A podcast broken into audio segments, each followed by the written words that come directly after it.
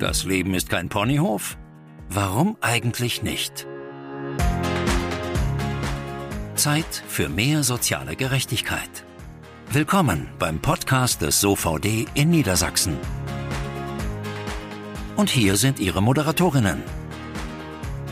Hallo und herzlich willkommen zu einer neuen Folge von Kein Ponyhof aus dem Alltag einer Sozialberatung. Mein Name ist Stefanie Jekel, ich bin die Pressesprecherin des SOVD in Niedersachsen.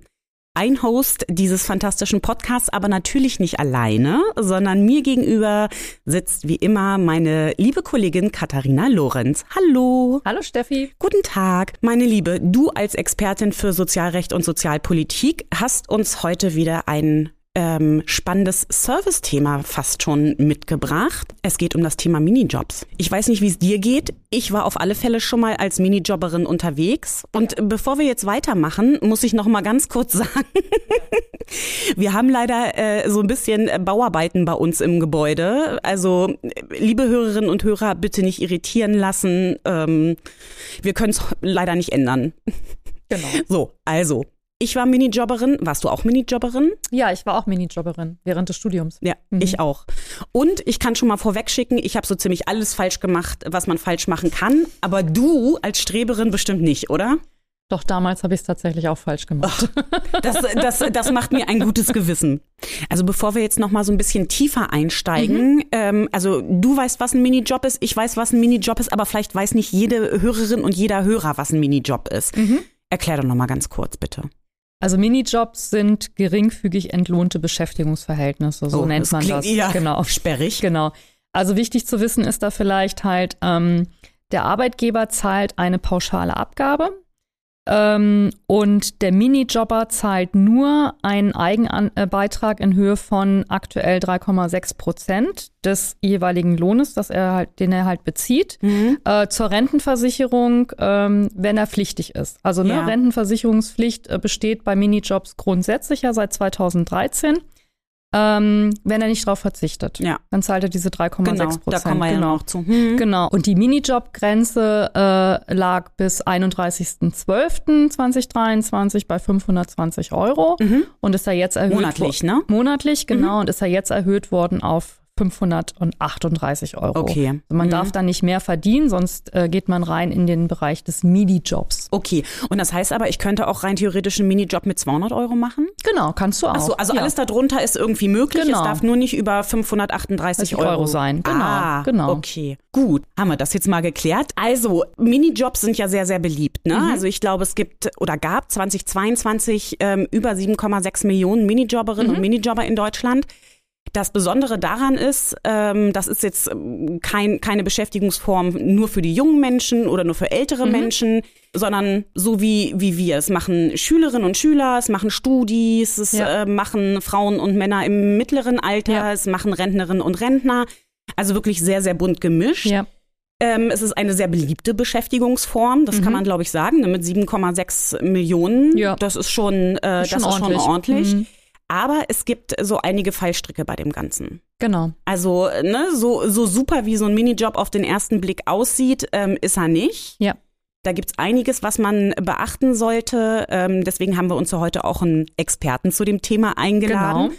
Und du hast einen ganz äh, besonderen Fall mitgebracht. Mhm. Also da kam jemand zu uns in die Beratung und es ging eigentlich gar nicht in erster Linie um das Thema Minijobs. Ne? Nee. Das erwies sich dann hinterher erst äh, genau. als Problem. Ne? Genau. Erzähl doch mal, wie war das? Wer kam da und was wollte sie oder er? Also zu uns in die Beratung kam der Herr Schleich, mhm. 52 Jahre alt und hatte Probleme mit der Rentenversicherung. Okay. Das war eigentlich ist jetzt so, nicht so selten. Das ne? ist nicht so selten, genau. Der hatte eine Erwerbsminderungsrente beantragt ja. und die wurde abgelehnt. Also das heißt, er kann nicht mehr arbeiten. Genau, er hatte einen Schlaganfall, also viele gesundheitliche Probleme. Er hatte einen Schlaganfall, hatte also äh, starke Mobilitätseinschränkungen. Mhm. Und hinzu kam noch eine starke äh, psychische Belastungssituation. Und deswegen hat er dann gesagt, also arbeiten ist halt nicht mehr möglich ja. ähm, und hat die Erwerbsminderungsrente beantragt. In so jungen Jahren, ne? Mit 52? Mit 52, ja, ähm, ja obwohl wir das in der Beratung sehr, sehr häufig tatsächlich auch Ach sehen, so, okay. dass äh, selbst Menschen ähm, in, im mittleren Alter tatsächlich mhm. dann halt auch aufgrund von gesundheitlichen Problemen ja eine Erwerbsminderungsrente beantragen Weil sie müssen. nicht mehr können, ne? Ja, genau, mhm. genau. Und bei ihm war es jetzt aber nicht so, wie es sehr häufig bei uns der Fall ist, dass die Rente wegen der medizinischen Voraussetzungen abgelehnt wurde, sondern wegen der fehlenden versicherungsrechtlichen Voraussetzungen. Oh Gott, hilf mir. Was sind fehlende versicherungsrechtliche Voraussetzungen? Also ich weiß, medizinische Gründe würden, würden bedeuten, dass die Rentenversicherung sagt, also du hast einen Schlaganfall, mhm. du hast Mobilitätseinschränkungen und psychische Probleme. Mhm. Das reicht uns aber nicht, du kannst trotzdem noch arbeiten. Genau. Das war aber gar nicht das Problem das und gar nicht, die, die Frage bei Herrn Schleich, sondern diese fehlenden versicherungsrechtlichen Voraussetzungen. Was, was hat es damit genau auf genau. sich? Ähm, also bei allen Rentenarten ist es ja so, dass man bestimmte Voraussetzungen erfüllen muss, um mhm. die überhaupt beantragen zu können. Ja. Das ist zum Beispiel bei einer Regelaltersrente muss ich mindestens fünf Jahre zum Beispiel eingezahlt haben in die Rentenversicherung. Mhm. Und auch bei der Erwerbsminderungsrente gibt es da im Grunde halt bestimmte Voraussetzungen, die erfüllt sein müssen.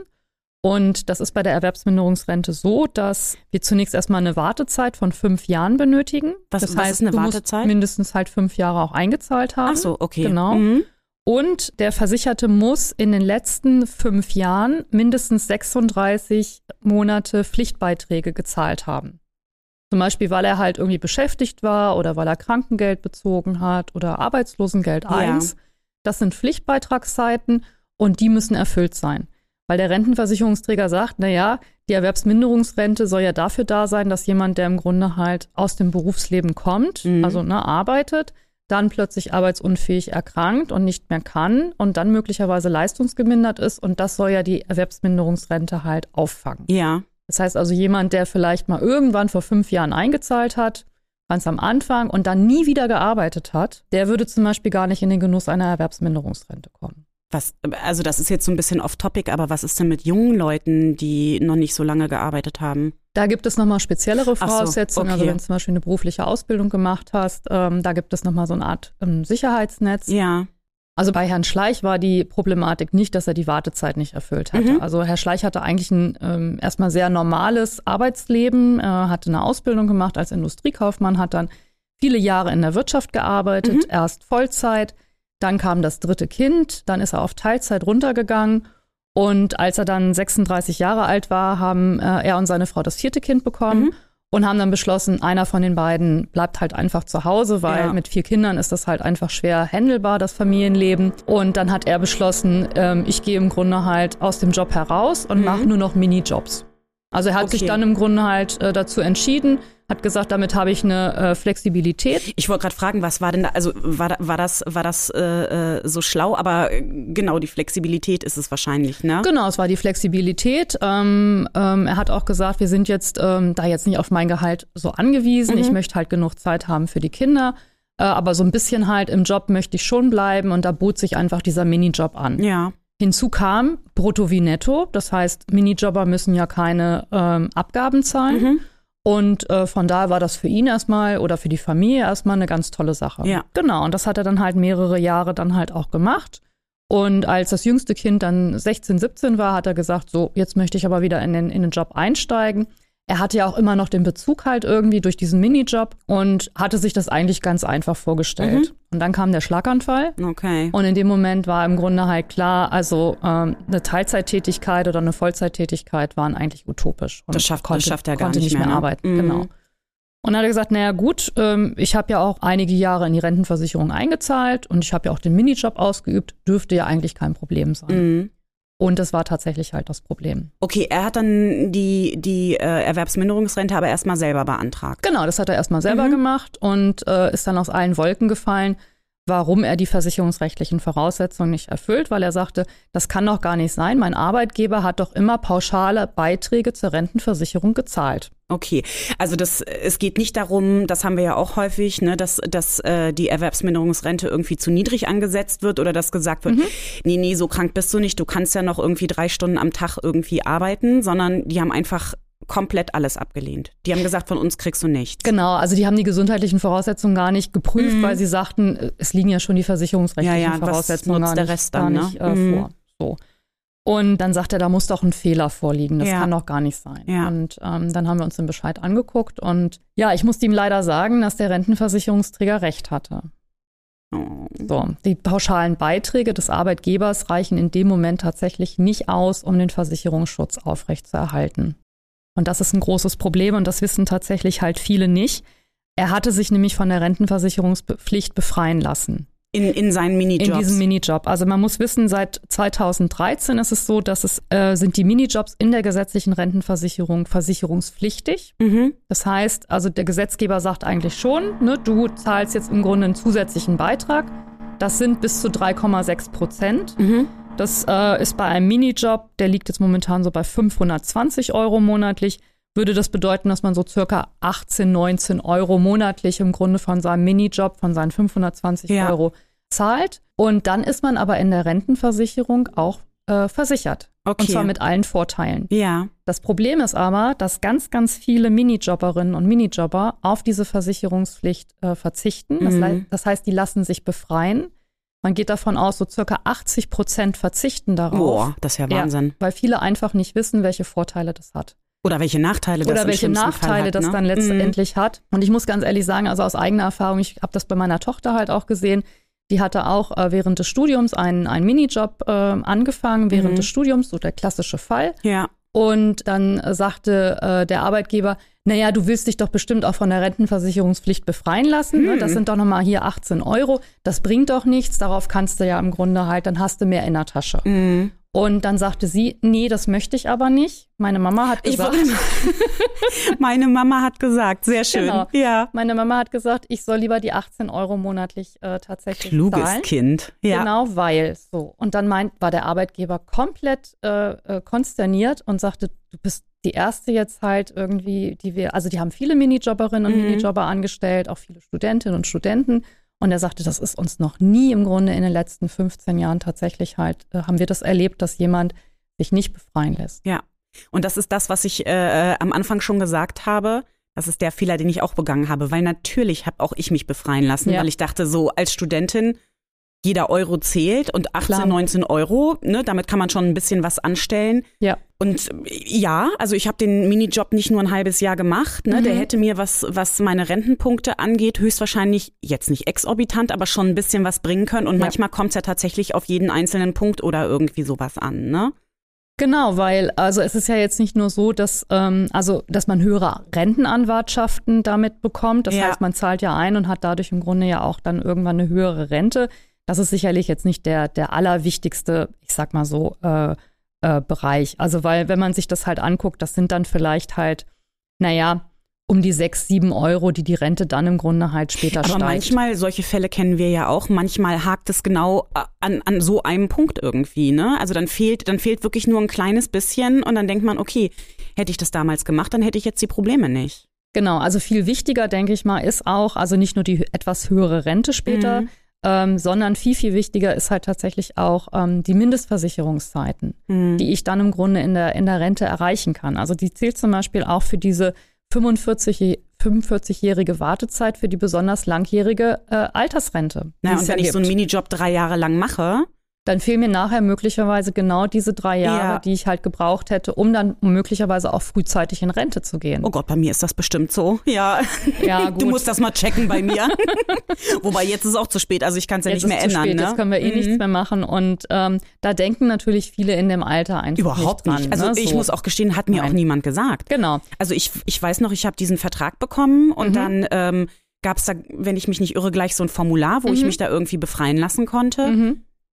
Und äh, ne, da war jetzt nicht irgendwie, da wurde man nicht irgendwie aufgeklärt, was das für Vor- oder Nachteile Mhm. haben kann, Mhm. sondern ne, nur, Mhm. okay, wenn du das machst, habe ich Mhm. damals in der Personalabteilung nachgefragt, wenn du das machst, Mhm. dann heißt das, du musst, ne, eben, du hast ein bisschen mehr Bares in der Tasche Genau. jetzt und da habe ich gedacht, ah, das ist ja super, Genau. dann lasse ich mich doch mal irgendwie befreien. Genau, so argumentieren halt auch viele Arbeitgeber und das ist halt wirklich ein, ähm, eine große Problematik. Was auch nochmal vielleicht wichtig ist, ähm, es ist auch wichtig für einen möglichen Anspruch auf eine Hinterbliebenenrente oder auch einen Anspruch auf die neue Grundrente. Also auch zum Beispiel bei der neuen Grundrente, die wir ja jetzt haben, ist es Ja. so, wir brauchen mindestens 33 Beitragszeiten. Jahre, 33 Äh, Jahre. Entschuldigung, Ja. 33 Mhm. Beitragsjahre, genau. Genau. Und wenn ich mich nicht befreien lasse von der Rentenversicherungspflicht, also nicht darauf verzichte Mhm. auf die Rentenversicherungspflicht, dann zählt das mit in diese Grundrentenjahre rein. Das Okay, heißt, ja. die würden mir nachher im Grunde halt auch flöten gehen. Oder aber auch gerade für Herrn Schleich wäre es jetzt halt auch eine wichtige Sache gewesen, nicht nur in Bezug auf die Erwerbsminderungsrente, ne, Mhm. sodass er die dann auch bekommen hätte, sondern auch bei ihm wäre es dann so gewesen, gerade während dieser ersten zehn Jahre, während der Kinderberücksichtigungszeiten, die Mhm. er da zurückgelegt hat in der Rentenversicherung, als er sich um die Kinder gekümmert hat, Ja. hätte der Minijob dazu geführt, dass ähm, die Beiträge bei der Rentenberechnung bis zu 50 Prozent aufgewertet werden. Und das ist würden. ihm alles durch die Und das Lappen ist ihm gegangen. alles durch die Lappen gegangen. Das heißt, er hätte dadurch auch eine höhere Rente, nochmal eine sehr viel höhere Rente Ja. bekommen. Das wissen auch viele nicht. Also das sind alles so, so Kleinigkeiten, die man nicht weiß. Oder auch für Rehabilitationsleistung, also für eine medizinische äh, Reha ist so, Ja. eine, so, ein, so ein Minijob auch ähm, gegebenenfalls ganz, ganz wichtig, damit ich da einen Anspruch habe. Wenn du, also die, die Rentenversicherungspflicht im wenn ich, Minijob wenn ich ist, selber ist im wichtig, Grunde ne? halt, genau, Mhm. wenn ich selber halt ähm, eine Rentenversicherungspflicht habe und diese 18 Euro im Monat zahle, habe ich einen Anspruch auf medizinische Rehabilitationsleistung gegenüber der äh, Rentenversicherung. Und wenn du das nicht zahlst, dann stehst du dumm da, Dann ne? stehe ich halt dumm da. Mhm. Deswegen hat, wie gesagt, der, der Gesetzgeber auch ähm, 2013 eigentlich diese Pflicht eingeführt, Ja. aber ich kann halt darauf verzichten. Mhm. Das heißt, ich, ich kann in dem Moment nochmal sagen, also früher war es so, man musste äh, positiv sagen, ich möchte versichert werden. Ah, okay. Ich möchte Und jetzt versicherungspflichtig musst du werden. aktiv sagen, ich und will jetzt nicht. muss ich aktiv äh, sagen, ich möchte aber gar nicht. Und das Problem ist halt, eigentlich müssten Arbeitgeberinnen und Arbeitgeber darauf aufmerksam machen. Das wissen die meistens Ich aber wollte aber gerade sagen, warum sind die so wahnsinnig, also es klingt ja schon so, ne, was du auch von deiner Tochter Mhm. erzählt hast oder insgesamt, warum sind die so scharf da drauf, dass die, dass die Kolleginnen und Kollegen nicht in die Rentenversicherung einzahlen? Hat das was mit dem, mit dem Mehraufwand Mhm. Nein. zu tun? Also eigentlich, eigentlich nicht, die müssen ja nur gemeldet werden. Da gibt man halt die Rentenversicherungsnummer Ja. an und dann wird das halt einfach gemeldet. Also ich, ich weiß es nicht, woran es liegt, weil auch die, die pauschale Beitragszahlung der Arbeitgeberinnen und Arbeitgeber erhöht sich dadurch ja nicht. Ja. Die bleibt ja gleich. Ja, na klar, nur Vielleicht ist es ein bisschen, vielleicht ist es ein ne? kleiner Verwaltungsaufwand, ich weiß es nicht. Aber die meisten Arbeitgeberinnen und Arbeitgeber haben ja mehrere Beschäftigte, die auch nicht alle im Minijobbereich Mhm. tätig sind. Also das ist ja meistens so. Die haben ja irgendeine Personalabteilung. Ja. Und da dürfte es eigentlich im Grunde kein Problem sein. Genau. Und ähm, warum hat, hat der Gesetzgeber das so, so angelegt, dass man sich da befreien lassen kann? Also wenn das so wahnsinnig viele Nachteile für die Betroffenen hat, warum kann man sich trotzdem noch befreien lassen? Naja, damit die Minijobs halt weiterhin natürlich attraktiv sind, halt für die Aha. Minijobberinnen und Minijobber. Und wir haben das während der Corona-Zeit gesehen. Die Problematik war ja zum Beispiel, dass zum Beispiel auch Minijobberinnen und Minijobber, weil sie nicht keine Beiträge an die Arbeitslosenversicherung zahlen, keinen Anspruch auf Arbeitslosengeld oder Kurzarbeitergeld Genau, da sprechen wir nachher mit unserem Gast auch Genau, da müssen wir nachher ja. nochmal drüber sprechen. Aber das sind alles so Nachteile, die jetzt nach und nach plötzlich aufploppen. Deswegen ist es unheimlich wichtig eigentlich, dass man, also ich sag mal so, eigentlich müsste man die Minijobs tatsächlich nur noch für bestimmte Personengruppen öffnen. Also für Schülerinnen und, und äh, Studentinnen zum Beispiel Ja. oder Studierende.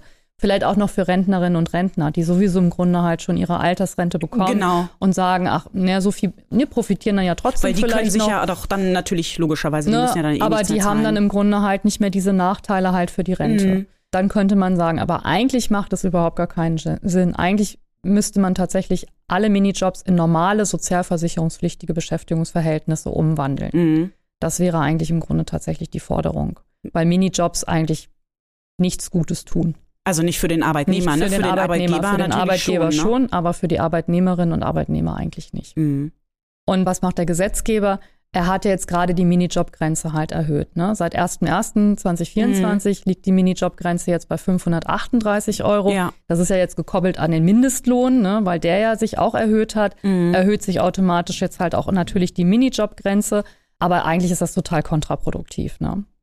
Also und vor allen Dingen, was du jetzt erzählst, würde ich jedem, der nicht gerade ne, das so als äh, Nebenjob neben Schule oder Studium macht oder eben schon schon in Rente ist, Ja. Würde ich ganz dringend äh, davon abraten. Ne? Auf jeden Fall. Und wie gesagt, auch Studierende sollten sich tatsächlich vielleicht überlegen, ob es nicht doch Sinn macht, weil wegen der langen Ausbildungszeiten, die wir ja mittlerweile haben, Mhm. die ja im Grunde halt auch für die, also ne, Studienjahre oder Hochschulzeiten werden ja auch nicht mehr berücksichtigt. Ja. Das heißt, auch da ist es natürlich wichtig, dass man da gegebenenfalls halt, also jeder Monat zählt, sagt die Rentenversicherung immer. Ich weiß, Ne? ja. Und das zählt halt auch in diesem Bereich. Und das Mhm. ist auch für junge Menschen halt sicherlich auch nochmal eine wichtige, ein wichtiger Punkt, was man sich halt im, im Hinterkopf halt irgendwie behalten sollte. Ja.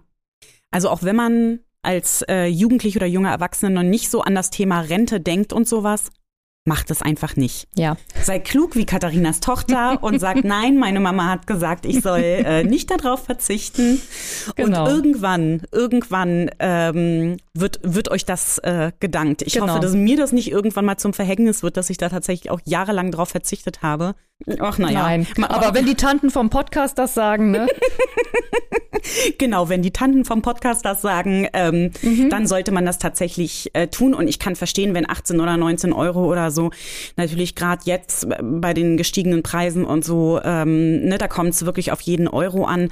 Aber ich glaube, es ist irgendwie machbar und irgendwie zu handeln, dass man da irgendwie tatsächlich nicht auf seine Rentenansprüche ähm, verzichtet. Und äh, wie gesagt, wir sprechen ja gleich noch mit unserem Gast mhm. über andere Vor- und Nachteile mhm. und mögliche Problematiken. Also das äh, habe ich ja auch schon gesagt, ne, was in, äh, im ersten Moment irgendwie so super attraktiv scheint, da muss ja. man tatsächlich ähm, ziemlich gut aufpassen. So, meine Liebe, dann würde ich sagen, kommen wir zu unserer aktuellen Rubrik. Zahl des Schreckens oder der Hoffnung.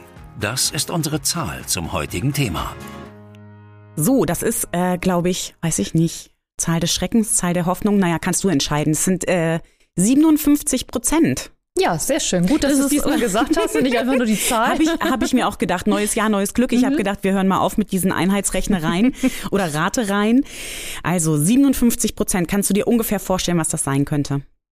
Nee, wüsste ich jetzt nicht. Hm. Dabei ist es eigentlich so einfach.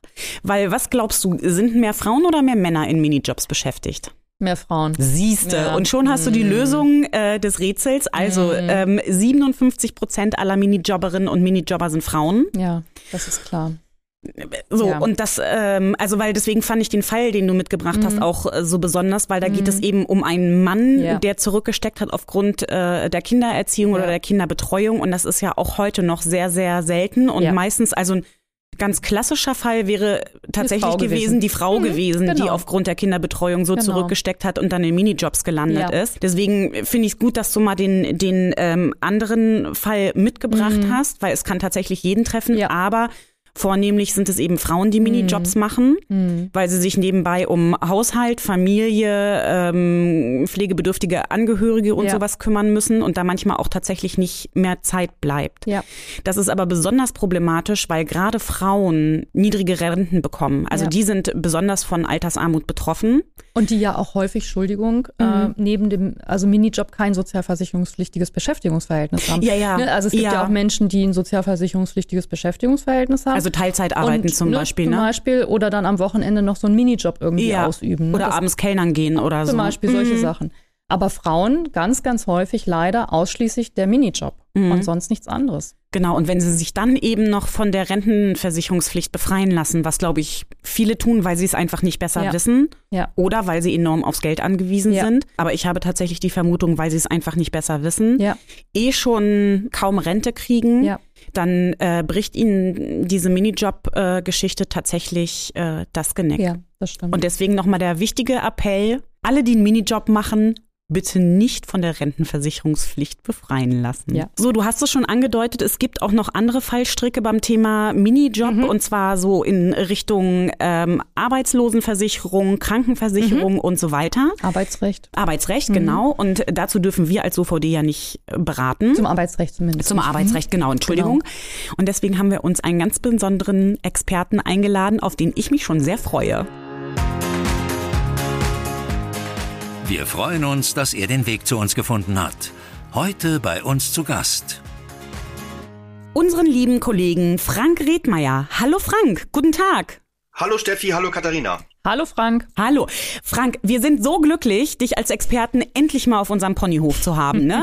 Ich ja. habe ich hab, ich hab das, ich, ich wollte das ja schon immer. Noch bislang hat das Thema immer nicht so hundertprozentig gepasst. Lange gebaggert. Lange, nee, das stimmt nicht. Das, weil das klingt so, als hätten wir lange, äh, Frank lange bitten müssen. Das stimmt, das stimmt. Und das stimmt überhaupt nicht. Ja. Du warst ganz, ganz lieb und hast sofort gesagt, natürlich bin ich dabei.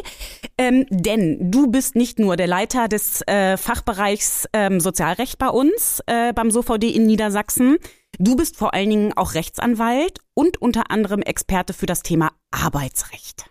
Ja, das bin ich. Äh, nebenbei, neben meiner Tätigkeit als Leiter ja. des Landesrechtsschutzes Sachgebiet Sozialrechts, ähm, übe ich noch die Tätigkeit als Rechtsanwalt aus und da bearbeite ich vermehrt Verfahren aus dem Arbeitsrecht. Genau. Deswegen denke ich mir auch immer, ähm, wenn mal irgendwas ist, ne, du bist mein Mann, weil du machst bei uns nicht nur die Klage- und Berufungsverfahren, wenn es um das Sozialrecht geht, sondern kennst dich halt auch noch mit anderen Rechtsgebieten aus, was ja echt nicht einfach ist. Aber Heute geht's ja um das Thema Minijobs. Wir mhm. hatten schon unseren, also Katharina hatte einen Fall mitgebracht. Ähm, da ging's um das Thema Erwerbsminderungsrente ähm, und äh, Minijob. Da wurde leider die Erwerbsminderungsrente abgelehnt weil er die versicherungsrechtlichen, ähm, danke Katharina, die versicherungsrechtlichen Voraussetzungen nicht erfüllt hat.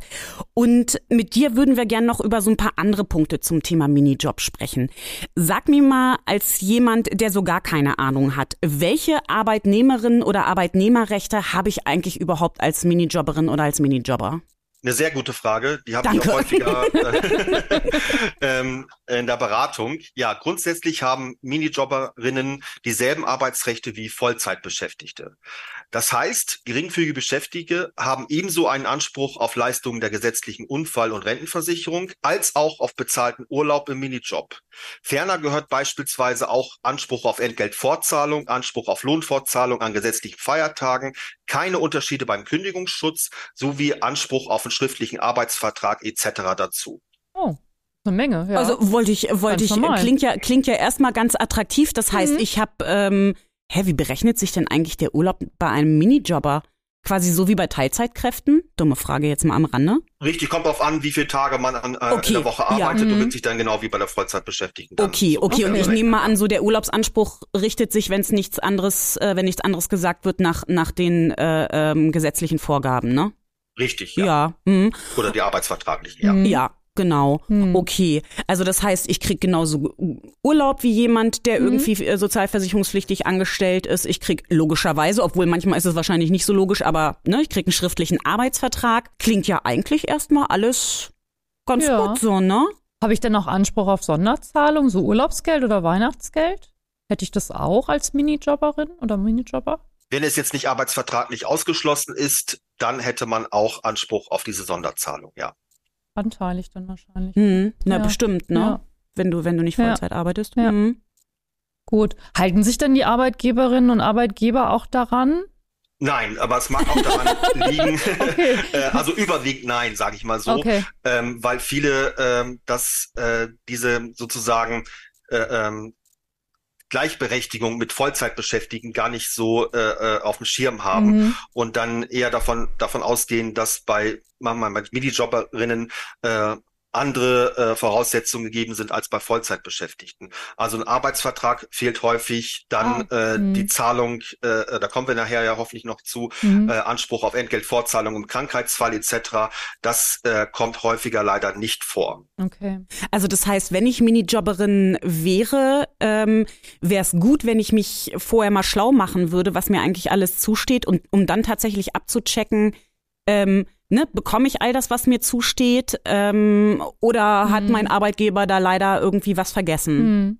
Richtig, äh, das kann man nur empfehlen. Und da gibt es, wenn ich das sagen darf, eine gute Internetseite, ja. die minijob-zentrale.de. Mhm, mhm, die hat das nochmal aufgelistet, äh, was man alles für Vorteile hat, dass man einen Minijob ausübt. Und da wird auch nochmal gesagt, ähm, dass man sozusagen gleichberechtigt wie eine Vollzeitbeschäftigte Person dasteht. Mhm. Okay, okay, wir ver verlinken das auch nochmal in den Show Notes, mhm. ne? Dann können sich die Hörerinnen und Hörer da nochmal irgendwie schlau machen. Das ist nochmal ein guter mhm. Tipp. Aber ähm, wenn man, wenn man da irgendwie Bescheid wissen möchte, ähm, können wir da als OVD auch Auskunft geben oder geht das nicht, weil das eher so ins arbeitsrechtliche Spektrum geht? Ja, grundsätzlich hast du da vollkommen recht. Es geht mehr ins Arbeitsrechtliche. Natürlich äh, können wir als SOVD auch ähm, in bestimmten Rahmen die sozialrechtliche Komponente dann eines Minijobbers oder Minijobberin äh, beurteilen und prüfen. Aber in der Regel, wenn es darum geht, Arbeitsvertrag, äh, Anspruch auf Entgeltfortzahlung im Krankheitsfall, ähm, Kündigungsschutz, dann ist das Arbeitsrecht und da können wir als SOVD leider nicht behilflich sein. Mhm. Aber dafür gibt's ja dich und deine Kollegen ne? ähm, auf unserer Plattform für ihr gutes Recht.de. Auch das werden wir nochmal in den Shownotes äh, verlinken. Also da habt ihr euch zusammengetan als Rechtsanwältinnen und Rechtsanwälte, die auch beim SOVD arbeiten und die kann man dann ganz vertrauensvoll kontaktieren, wenn es zum Beispiel um das Thema Arbeitsrecht geht und der SOVD da leider nicht weiter beraten darf dann steht ihr da mit Rat und Tat zur Seite. Das nur mal als kleiner genau. Werbeblock zwischendurch. Du hattest ja eben gerade gesagt, also im sozialrechtlichen Bereich dürfen wir ja weiter ähm, weiterhelfen und auch ein bisschen, bisschen an Infos geben. Deswegen, was passiert denn eigentlich, wenn ich jetzt als Minijobberin oder Minijobber krank oder arbeitsunfähig bin? Ähm, wie läuft denn das dann ab? Ja, äh, auch immer eine sehr häufig gestellte Frage. Äh, Im Arbeitsrecht gilt der Grundsatz, ohne Arbeit kein Lohn.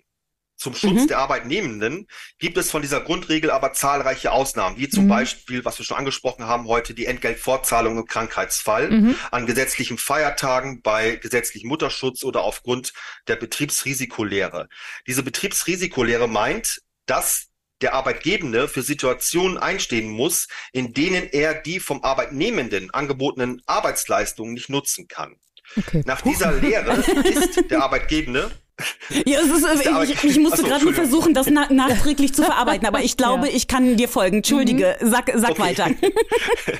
Also nach dieser Lehre ist der Arbeitgebende das, dabei zur weiteren Zahlung des Lohns verpflichtet. Also typische Beispiele sind Störungen im Betrieb, zum Beispiel Maschinenschäden, Stromausfall ah, oder mh. des Betriebsausfalles, okay. Auftragsmangel, für spätere Materiallieferung etc. Ah. Da die Minijobberinnen arbeitsrechtlich den normalen Beschäftigten in Anführungsstrichen gleichgestellt sind, gelten diese Ausnahmen vom Grundsatz ohne Arbeit kein Lohn, auch bei Ihnen. Ah, ja. Das heißt, Sie müssen in diesen Fällen entgegen der weit verbreiteten Auffassung nicht auf Ihren Lohn verzichten, sondern haben einen Anspruch auf Entgeltfortzahlung, wenn Ihr Arbeitstag etwa auf einer gesetzlichen Feiertag fällt, Sie krankheitsbedingt arbeitsunfähig sind oder Mutterschutz nicht beschäftigt werden ah, okay. Ah, okay. okay. Das heißt, ich würde dann im Grunde ganz normal erstmal für sechs Wochen Entgeltfortzahlung bekommen, wie jeder normale Arbeitnehmer, Arbeitnehmerin auch.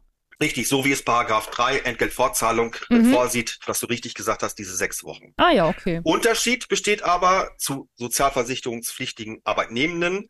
Nach Ablauf dieser sechs Wochen Lohnfortzahlung, dann ja. besteht kein Anspruch auf Zahlung von Krankengeld durch die Krankenkasse. Ach so, das ah. ist natürlich blöd. Ja, das okay. heißt, wenn ich länger, also längerfristig arbeitsunfähig erkrankt bin, was wir ja häufig auch in der Beratung haben, ne, das ist ja, ja. Ähm, immer so ein typischer Fall, dann bekomme ich kein Krankengeld von der Krankenkasse und dadurch habe ich ja eigentlich dann auch wieder Nachteil als Minijobber, als Minijobberin. Ne, Richtig, das, heißt, das ist ein Nachteil, definitiv, ja. Das ist natürlich blöd. Oh, so ja. habe ich mir das irgendwie auch nicht vorgestellt. also ich meine, gut, wahrscheinlich, mhm. ähm, ne, wie du sagst, wissen viele schon mal gleich gar nicht, dass sie überhaupt den Anspruch auf die sechs Wochen haben. Ja. Mhm. Ne, also deswegen ja. ist es nochmal wichtig, dass du das irgendwie mhm. sagst, weil ich habe das Gefühl auch von dem, was du erzählst, viele denken, das ist so ein, in Anführungszeichen, so ein Heavy-Job. Mhm weißt du, wo du so ein bisschen Hire Richtig. and Fire mäßig irgendwie die Leute äh, einstellen oder auch wieder entlassen kannst. Richtig, ne? Und äh, vollkommen richtig, was du gerade gesagt hast, äh, das ist dann so eine so eine kleiner Nebenjob in Anführungsstrichen, mm. wo man keine äh, äh, so sozusagen Rechte hat, nur, sondern nur Pflichten, seine Arbeitsleistung abliefern muss. Aber nein, äh, man hat auch äh, äh, sozusagen Rechte und das ist sozusagen die Entgeltfortzahlung und äh, wie gesagt auch bei anderen betrieblichen Störungen, dass man dann sein, wenn man seine Arbeit anbietet, auch seinen Arbeitslohn bekommt. Hm. Ja, okay. Okay, hast du ja schon gesagt, zum Beispiel, ich weiß jetzt nicht, ne, bei irgendeinem Automobilhersteller, hm. ne, hatten wir ja letztens erst Was? irgendwie, großer hm. Automobilhersteller hm. wurde gehackt, irgendwie ähm, hm. alles steht still und auch da haben hm. Minijobber Anspruch auf Lohn aus diesem ja äh, aus dieser Risiko-Dingsbums-Lehre, die du da. Betriebsrisikolehre. Betriebsrisikolehre, genau. genau. Aber das ist schon mal gut zu wissen. Wusste ich zum Beispiel auch nicht, weil ich habe tatsächlich auch gedacht, bei Minijobs ist es eher so, ich, ich, ich muss arbeiten, um tatsächlich auch den entsprechenden Lohn zu kriegen, mhm. dass das einer der Unterschiede mhm. wäre zu einer Vollzeit- oder also sozialversicherungspflichtigen Vollzeit- oder Teilzeitstelle. Mhm. mhm. Genau. Muss ich genau. gestehen. Ja.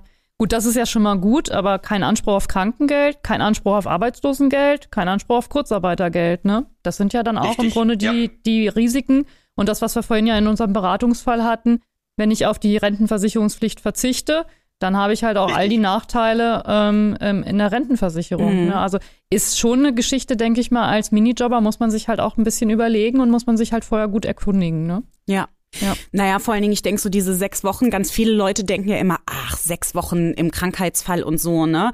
Was soll mir schon großartig irgendwie passieren? Mhm. Das ist ja echt voll viel Zeit. Mhm. Und gerade so in Zeiten von Corona oder was ja. ansonsten da so ähm, draußen rumschwirrt mhm. oder man mhm. muss ja nur irgendwie sowas so eine, so eine, so eine furchtbare Krankheit wie Krebs oder so kriegen, da ist man mit sechs Wochen überhaupt nicht bedient und schwuppdiwupp, wenn man dann kein mhm. Krankengeld von der Krankenkasse bekommt, dann ist man da ja leider raus, ne? Dann ja. guckt man dumm in die Röhre. Ja, ja. Das ist in der Regel schon, ja. Viele ja. Risiken. Ja. ja. ja. Frank, es gibt ja nicht nur Minijobs, ne, sondern auch MIDI-Jobs und ähm, da explodiert schon mein Hirn so fast, weil ich weiß, Minijobs sind jetzt äh, ne, auf 538 Euro im Monat erhöht worden. MIDI-Jobs gibt's gibt's aber auch schon länger und mhm. ehrlich gesagt habe ich noch nie so wirklich verstanden, wo eigentlich der Unterschied da ist und warum man überhaupt beides braucht. Hilf uns doch da mal auf die Sprünge ja, was sozusagen der Unterschied ist zwischen Mini- und MIDI-Job. Genau. Mhm. mhm. Ja, also man kann sagen, äh, äh, der große Unterschied ist die Höhe des Verdienstes. Du hast mhm. ja schon richtig gesagt, ah. wir sind jetzt ab 1.1.2024 beim Minijob bei 538 Euro mhm. monatlich. Ähm, und was die Höhe der Verdienstgrenze angeht, ist sozusagen der MIDI-Job die große Schwester des, des, des Minijobs. Ah. Dafür aber der unbekanntere von beiden. Ich also viele ja, kennen den ja. Minijob gar nicht. Äh, Minijobs und Minijobs haben eine gemeinsam, haben einige Gemeinsamkeiten, aber auch grundlegende Unterschiede. Mhm. Ja, wie zum Beispiel die Höhe des Verdienstes. Mhm. Minijobs sind sozusagen geringfügige Beschäftigungen gemäß Paragraph 8 Sozialgesetzbuch 4, bei denen man weder Lohnsteuer noch Beiträge für Arbeitslosen, gesetzliche Kranken- und Pflegeversicherung mhm. im Sinne des Paragraphen 7 SGB 5 zahlen muss. Meist bedeutet geringfügig, dass MIDI-Jobberinnen nicht mehr als 538 Euro im Monat verdienen. Mhm. Ja. Dann handelt es sich um einen Minijob mit Verdienstgrenze. Es gibt aber auch andere Minijobs. Da kommt es äh, äh, äh, dann auf die Arbeitszeit an. Das sind dann zum Beispiel kurzfristige Beschäftigungen. Hier zählt eine Zeitgrenze von höchstens drei Monaten oder 70 Arbeitstagen pro Kalender. Ähm, und dann, wie gesagt, gibt es dann sobald der Verdienst diese 538 Euro regelmäßig übersteigt, dann kommen wir zu diesem MIDI-Job. Das heißt, wer 538 Euro und 1 Cent bis 2000 Euro monatlich verdient, befindet sich im sogenannten Übergangsbereich ah. und damit in einem MIDI-Job. Früher hieß das Gleitzone, heute heißt das Übergangsbereich, dieser Bereich 538 Euro und 1 Cent bis 2000 Euro. Mhm. Okay. Diese MIDI-Jobs sind im Gegensatz zu Minijobs voll sozialversicherungspflichtig. Mhm, okay, mhm. ja. Sowohl der Arbeitgebende als auch der Minijobberin zahlen in die Rentenversicherung, die Kranken- und Pflegeversicherung und die Arbeitslosenversicherung ein. Der weitere Unterschied zwischen Minijob und Minijob ist, dass Minijobs nicht bei der Minijob-Zentrale gemeldet werden, mhm. sondern bei der Krankenkasse der arbeitnehmenden Person. Ah, okay, das ist also okay. eigentlich ein ganz normales Beschäftigungsverhältnis, nur zwischen 538 Euro und einem Cent und 2000 Euro. Eigentlich Richtig. ganz normal. Welche Vorteile habe ich denn dann vom Midi? Wollte ich, wollte ich gerade sagen, mhm. was, was habe ich denn dann für einen Vorteil? Ist das nicht eigentlich ein Teilzeitjob? Es, es könnte ein Teilzeitjob sein, richtig, ah, okay. aber wir haben ja gerade schon mal besprochen und den Fall, den ihr äh, vorher besprochen habt, mhm. wir haben dann zum Beispiel in der Rentenkasse eingezahlt. Dadurch haben wir die Möglichkeit einer Erwerbsminderungsrente. Mhm. Dann haben wir nach der Entgeltfortzahlung nach sechs Wochen die Möglichkeit, Krankengeld zu beziehen, weil wir in die mhm. Krankenversicherung einzahlen. Ja. Und diese Vorteile bestehen dann, weil wir dann sozusagen voll sozialversicherungspflichtig angestellt sind. Okay. Habe ich dann einen Vorteil gegenüber einem normalen Beschäftigungsverhältnis oder macht das dann gar keinen Unterschied mehr? Gibt es da irgendwelche Vorteile? Es werden weniger Abgaben, es müssen weniger Abgaben, Sozialabgaben bezahlt. Also ah, okay, da profitiere ich dann ja. davon. Ah, ja. ja. okay. Also das heißt, es ist ein Vorteil für den Arbeitnehmenden, Arbeitnehmenden, aber auch für den Arbeitgebenden, ne? Er muss dann ja Richtig. wahrscheinlich auch weniger Abgaben ja. zahlen. Ah, okay. Das ah, jetzt. Eine, ah, ja, okay. Oh, wusste ich auch noch nicht. Klingt kompliziert, aber weil ich denke, dann mach doch bitte einen Teilzeitjob draus. Ne? Dann sind doch, sind doch alle glücklich und zufrieden. aber okay, verstehe, die Abgaben sind niedriger. Jetzt haben wir, haben wir viel auch darüber gesprochen, ähm, dass es ja doch auch einige oder auch doch gravierende Nachteile gibt, wenn ich einen Minijob ausübe. Also jetzt sind wir wieder beim Minijob, ja. nicht beim Midi-Job, beim Minijob. Ähm, würdest du denn einfach ich sag, ich frag dich einfach mal so, würdest du so einen Minijob überhaupt empfehlen? Oder wem würdest du das überhaupt empfehlen? Also ich würde es ähm, grundsätzlich empfehlen. Okay. Ähm, wem man es empfehlen sollte, kommt drauf an. Also äh, die Gründe, einen Minijob nachzugehen, sind sehr vielfältig. Mhm. Ne? Es kann sein im privaten Haushalt als zum Beispiel Reinigungskraft, äh, Studierende, Rentnerinnen und Rentner mhm. ähm, oder Vollberufstätige, die mit, äh, die einen Nebenjob noch ausüben wollen. Ja. Ähm, da kommt diese Thematik Minijob sicherlich in Betracht. Mhm. Ähm, Gerade Tätigkeiten im privaten Haushalt, die vom Verdienst her geringfügig ausfallen, also 538 Euro und, ein Cent nicht äh, äh unterbleiben, mhm. ähm, die können als Minijob äh, ausgeübt werden. Vorteil ist, man hat den Unfallversicherungsschutz, mhm. die Lohnfortzahlung und wenn man nicht auf die Rentenversicherungspflicht äh, Pflicht verzichtet, auch Anrechnung auf Rente und als Wartezeit. Und man kann gegebenenfalls Rehabilitationsleistungen mhm. Anspruch nehmen. Mhm. Das heißt, anstatt jetzt gegebenenfalls vielleicht auch einer Schwarzarbeit nachzugehen, mhm, ja. empfiehlt sich ja. dringend auch bei Tätigkeiten im privaten Haushalt das als Minijob zu verrichten. Mhm. Wie gesagt, mhm. der Unfallversicherungsschutz auch für Arbeitgebende ja. äh, ist da sehr wichtig, weil sonst, wenn sich gegebenenfalls jemand bei der Schwarzarbeit verletzen würde, mhm. äh, kann es sein, dass dann die auftraggebende Person dafür haftbar ist. Mhm. Und deswegen, ja. nicht nur deswegen, ja. ist es dringend empf zu empfehlen, mhm. dass dann in solchen Bereichen als Minijob zu machen. Mhm. mhm. Ja. Weil das hatten wir vorhin bei unserem Fall ja auch. Mhm. Wir haben unseren Hörerinnen und Hörern schon äh, mehr als einmal ans Herz gelegt, auf gar keinen Fall auf die Rentenversicherungspflicht zu verzichten, mhm. es sei denn, man ist vielleicht schon Rentnerin oder mhm. Rentner. Ähm, aber gut, dass du das auch mit der ähm, Unfallversicherung mhm. irgendwie nochmal noch mal ansprichst, weil das, das stimmt natürlich. Ne? Also ja. erstmal für mich als Arbeitgeberin ist es natürlich wichtig und man muss ja sagen, die meisten Unfälle passieren im Haushalt. Ne? Also wenn ja, ja wirklich, ne? weil, ich, singen, ja. weil ich, wenn ich eine Reinigungskraft angestellt mhm. habe, die irgendwie einmal die Woche kommt und die fällt von der Leiter mhm. und wir haben das irgendwie schwarz geregelt und die bricht sich wirklich mhm. hart irgendwas, dann ähm, kannst du aber mal sehen. Und wenn man das dann selber, wenn man da selber haftbar für gemacht wird, dann zahlt ja auch keine Versicherung oder irgendwas. Und dann muss ich da halt tatsächlich irgendwie selber äh, mhm. ins Portemonnaie mhm. greifen. Mhm. Und vor allen Dingen als ähm, Angestellte oder Angestellter ist das natürlich auch nochmal ein großer, ein großer Vorteil, wenn daran habe ich noch gar nicht gedacht, wenn tatsächlich irgendwas ja. äh, äh passiert während der Arbeitszeit. Ja, ne? ja, das stimmt. Und man darf nicht verkennen, im Privathaushalt zahlt die arbeitgebende Person einen Anteil von fünf Prozent. Stimmt, ja. das ist nochmal Aber neben der Person, mhm. also der, die, die Minijobberin mhm. oder der Minijobber, 13,6 Prozent. Mhm. Und das sollte es wert sein, mhm. Auf äh, jeden dass Fall. man dann auch gesetzlich voll unfallversicherungsgeschützt ja. äh, ist. Ja. ja, vor allen Dingen gerade mal, ich habe irgendwie, ich weiß auch nicht, bei Minijobs denke ich ganz häufig an so, wahrscheinlich, weil ich das damals gemacht habe, an so Bürojobs oder so, ne? Und man muss ja mal sagen, das Schlimmste, was ich mir im Büro mal getan habe, war, ich habe mich am Papier geschnitten. So, aber es sind natürlich auch, auch schmerzhaft sein. Das war auch schmerzhaft. Aber ähm, natürlich ne, eben gerade so haushaltsnahe Dienstleistungen, irgendwie was im, im, im, im Garten oder so Hausmeistertätigkeiten oder so, da kann ja tatsächlich schneller was passieren, als man irgendwie ja. gucken kann. Und deswegen nochmal ein, ein guter Hinweis, Frank. Also ich bin ein bisschen beruhigt, dass du prinzipiell Minijobs empfehlen würdest. Aber ähm, unter, das, gewissen unter gewissen Voraussetzungen, mhm. dass man sich das, so habe ich dich jedenfalls verstanden, dass man sich das vorher sehr, sehr gut anguckt dass man nochmal ja. schaut, welche Rechte man eigentlich hat und ob man auch wirklich das äh, bekommt, ähm, was einem zusteht. Ja. Und vor allen Dingen auch, äh, das würde ich jetzt nochmal sagen wollen, nicht hinterm Berg hält, falls das irgendwie nicht der Fall ist. Also ich könnte mir vorstellen, manche Richtig. fragen dann halt auch nicht nach oder irgendwie sowas und stehen dann im Ernstfall vielleicht dumm da. Oder? Ich weiß nicht, wie du das so erlebst. Ja, vollkommen richtig, was du gesagt hast. Ja, ja.